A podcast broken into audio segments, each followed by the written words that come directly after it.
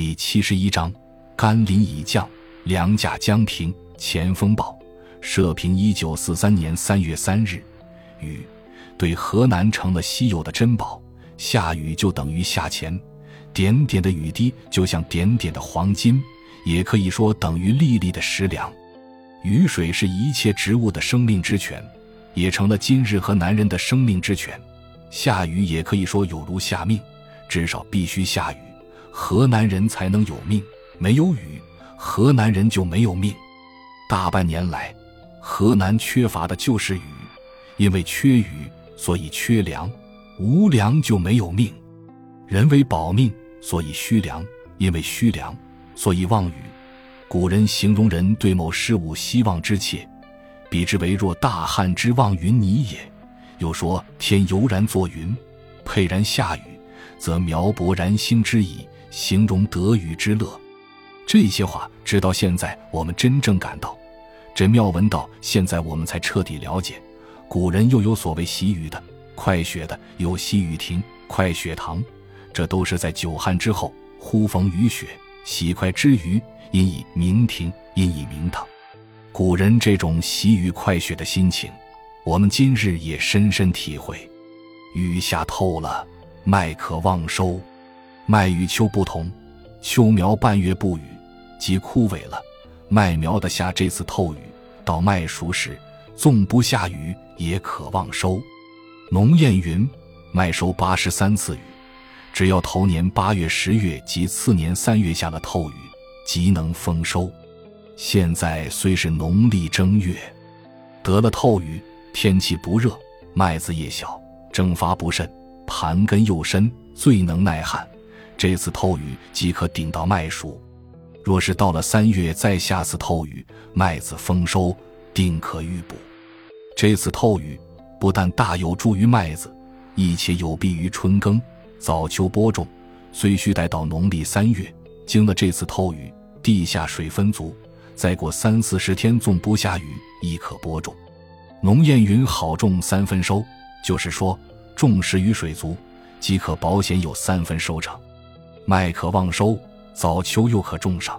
今年的收成大半是不会多坏，至少是不会再如去年，沿陇海县各县麦秋全瞎了。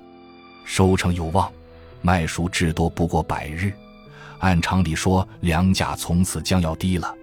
纵然河南粮食缺乏，但因收成有指望，且为期不远，粮价也不会大涨了。粮价在河南受旱灾影响。在受战事影响，积此两因，形成今日之高涨。空前的高涨，固然增加穷苦灾民不少苦痛，但价大招远客，也因价涨，吸引来不少粮食。没有高价，外有的粮食是不会流入河南来的。粮价能因这次透雨而降低，这固然是多数人的愿望。可是如不降低，也只有听其自然，不能人为的硬降低。一线低就无粮食了，没有粮食才饿死人。只要能将粮食吸进河南，价纵高，人总可少饿死。现在河南省政府正派员积极从外省购运粮食，为数相当多。对于官运粮食，我们希望低价出，与救济于平票中；同时，对于民运粮食，我们希望政府不必去管，能与方便且与方便，奖励民运。也是西晋粮食之一法，以官运价廉之粮食卖给穷苦灾民，以民运价高之粮食卖于有钱无粮的富人，两相调剂即可度过荒春。这一原则，我们希望省政府特别把握紧，无再犹豫而失其所守，以增加灾情之严重性。我们这主张，如有人对之有所获益，我们还可以举一段往事来做立论根据。证明此主张的绝对正确。七十八十的老先生们，当还记得满清光绪三年的河南大饥馑，其程度不下于去年。当时的巡抚是李鹤年，他主张对官办粮平价，对民运粮则听其自然，不加限制。清廷当时派礼部侍郎袁宝恒为河南钦差大臣，协同巡抚办理救济。李以本省既无存粮，必须仰赖外运，如一滴粮价贩运无力，谁也不肯赔钱运粮。原则坚持城户富商之粮必须半价以救灾礼。两人均为好官，心皆爱民，但所见不同，争执不决，奏请清廷才可。清廷以元甲三位中兴名将，宝恒一主贤生，便采纳原意，沿线粮价。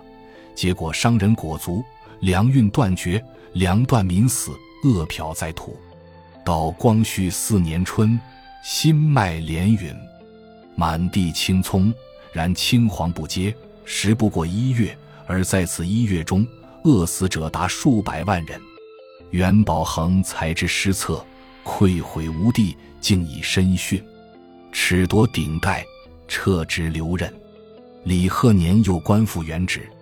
李鹤年之冤意虽深，而河南之老百姓却饿死不少。这一往事距今不过六十年，今日河南又遭打击，前事不忘，后事之师。今日主持救灾大政之人是应当以此为鉴的。